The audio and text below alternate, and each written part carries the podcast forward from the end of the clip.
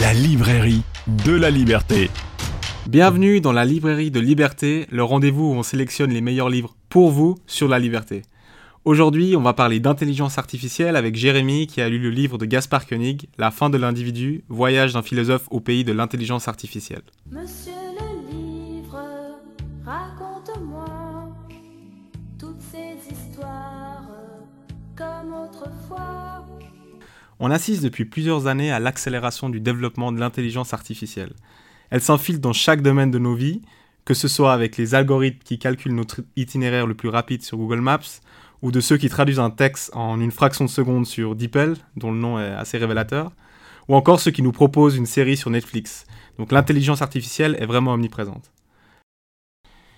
Jérémy, quel lien fait Gaspard Koenig entre l'intelligence artificielle et la liberté? Dans son livre, Gaspard Koenig s'interroge sur l'avenir de l'individu et de ses libertés à l'ère de l'intelligence artificielle. Ce texte, il a tout d'abord une forme qui est particulière étant donné que Gaspard Koenig a traversé différents pays, a fait une sorte de tour du monde de l'intelligence artificielle pour répondre à cette question. Il est parti à Cambridge, à Oxford, à San Francisco, à Shanghai, pour y rencontrer des philosophes, des ingénieurs ou des entrepreneurs qui travaillent avec l'intelligence artificielle. Et du coup, quel est le bilan de ce tour du monde? Au début de son livre, il replace l'intelligence artificielle dans son contexte, étant donné que c'est un terme qu'on utilise souvent à tort et à travers. Il s'oppose tout d'abord à cette théorie qui est développée par de nombreux scientifiques et penseurs de l'intelligence artificielle, qui explique la théorie selon laquelle l'intelligence artificielle serait vouée à un jour dépasser l'intelligence humaine. Selon lui, les qualités qu'on attribue à l'intelligence artificielle n'existent pas ou ne sont pas possibles, étant donné que l'intelligence artificielle n'a pas de sens commun, n'a pas différents attributs qui sont au final propres à l'intelligence humaine. Il explique que l'intelligence artificielle telle qu'elle est répandue maintenant dans, dans, notre société, dans notre vie, c'est au contraire plutôt une agrégation de données qui ne peut pas penser par elle-même. Donc l'intelligence artificielle, si elle est capable par exemple de reconnaître un chat, c'est seulement parce qu'on lui a montré 15 000, 20 000 ou des centaines de milliers d'images de chats, et du coup ça lui permet d'identifier un seul chat. Alors qu'au contraire, l'être humain peut lui identifier 10 000 chats après en avoir vu qu'un seul. C'est donc cette capacité de conceptualiser qui différencie l'intelligence humaine de l'intelligence artificielle qui pourrait dépasser celle de l'homme. Une fois qu'il a balayé cette théorie de la table, il s'intéresse à ce qu'est le vrai danger de l'intelligence artificielle. Au fur et à mesure de son tour du monde de l'intelligence artificielle, Gaspard Koenig identifie en effet un autre risque de l'intelligence artificielle. Elle nous apporte chaque jour davantage de bien-être, ses applications industrielles permettent d'anticiper nos besoins, nos demandes, et de répondre à nos goûts profonds, même les plus cachés, que nous ignorons peut-être même nous-mêmes parfois. Les différents outils numériques qu'on utilise chaque jour collectent de nombreuses données nous concernant, et puis elles peuvent ainsi influencer nos décisions grâce à toutes ces données récoltées. Lors de ces rencontres, Gaspard Koenig réalise que l'enjeu pour ces sociétés, ces géants du numérique, c'est d'influencer notre comportement grâce à toutes les données qu'ils ont récoltées à notre sujet. C'est ce qu'on appelle aussi des fois la théorie du nudge, cette idée de donner un petit coup de coude pour influencer notre comportement.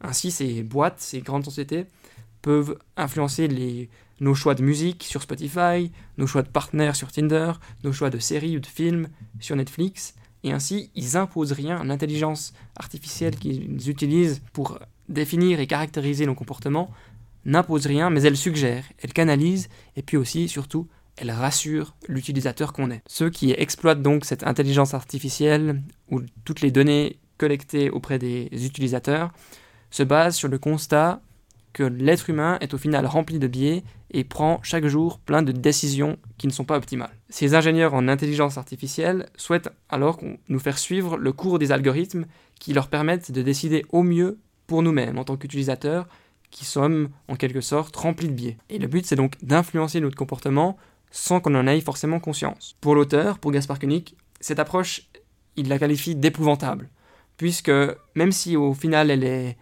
subtile et puis qu'elle nous impose rien, mais qu'elle fait que nous guider de manière euh, presque invisible et qu'il n'y a pas de contrainte explicite, ça rend aussi presque impossible le fait de se rebeller contre cette euh, influence à laquelle on est assujetti. Et puis, cette euh, contrainte entre guillemets douce et bienveillante, on s'aperçoit même pas au final qu'elle est présente. Donc on cède souvent, de manière involontaire, de nombreuses données à de nombreuses entreprises qui au final nous influencent la plupart du temps sans qu'on en soit même conscient. Comment est-ce que cette utilisation de l'intelligence artificielle elle est perçue dans les différentes cultures? Effectivement, il décrit des différences assez flagrantes entre, par exemple, et principalement la Chine et l'Europe. La Chine, de par sa tradition qui revient, qui remonte à Confucius, à qui il fait des références, mais en général, pour, tout ça pour dire que la Chine met en avant le groupe, alors que l'Europe met plutôt en avant l'individu. Et effectivement, en Chine, ça n'est pas du tout tabou maintenant de surveiller les individus en utilisant des données, d'influencer leur comportement, et au final même les individus eux-mêmes sont favorables à l'utilisation de l'intelligence artificielle pour que le fonctionnement de la société soit plus efficace, et qu'on puisse au final diriger et contrer les biais des différents individus. Au contraire, en Europe, on a une tradition qui place l'individu et non pas le groupe au centre. Et on est beaucoup plus sensible à l'importance de protéger les données. En se projetant dans le futur, il prédit une sorte de forme de domination euh, de la Chine sur le reste du monde, étant donné qu'elle fait peu de cas des droits fondamentaux que l'Europe souhaite défendre. Et au final, il, anticipe peut-être même que l'Europe serait prête à se suicider, entre guillemets, pour protéger ses données euh, et la propriété privée.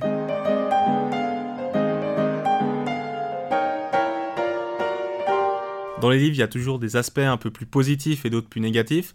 Jérémy, quels sont les aspects qui t'ont le plus plu dans ce livre? Ce que je trouve tout d'abord passionnant dans ce livre, c'est qu'il développe une vraie philosophie de l'intelligence artificielle.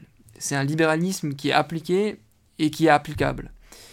Et puis ensuite, il apporte une nuance, à mon avis, indispensable et importante pour la philosophie libérale.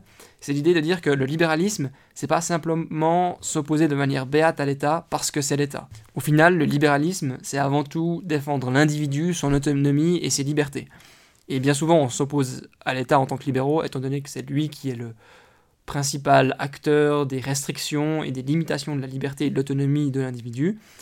Mais ce qui est intéressant ici, c'est que Gaspard Koenig nous montre que l'autonomie de l'individu est réduite par des entreprises qui sont des acteurs privés. Et c'est à mon avis une nuance intéressante. Ce qui m'a aussi particulièrement plu, c'est le caractère alarmant du récit de Gaspard Koenig qui met en garde contre ce pillage des données qui nous conduit à, être asservis par ces géants du numérique et ce qui crée en fait une sorte de féodalité du numérique, où l'exploitation de nos datas nous, rendrait simplement sujet de ces grandes entreprises privées qui pourraient influencer nos comportements comme elles le souhaitent. Enfin, la solution qu'il propose est à mon avis très intéressante.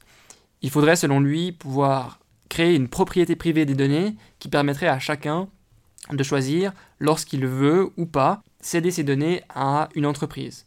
C'est en fait tout simplement une sorte de compréhension économique des données, ce qu'elles sont en réalité, puisque les entreprises privées gagnent de l'argent en monétisant nos données et elles ont donc un prix.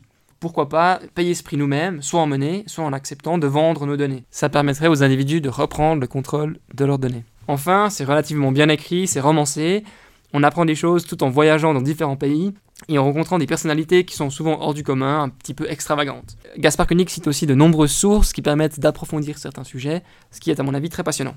Pour résumer, on peut se demander à quoi ressemblera le monde de demain quand l'intelligence artificielle aura pris le pouvoir et qu'elle régira toutes les sphères de nos vies, de l'économie à la démocratie, de l'amour à la science.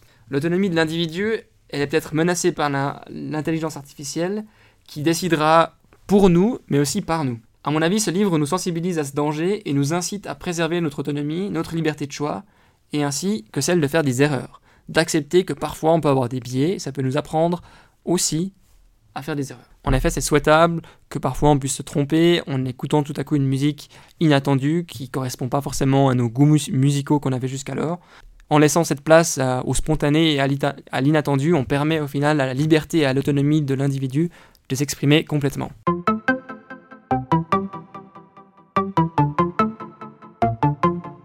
Aujourd'hui, le livre de Gaspard Koenig, La fin de l'individu, voyage d'un philosophe au pays de l'intelligence artificielle.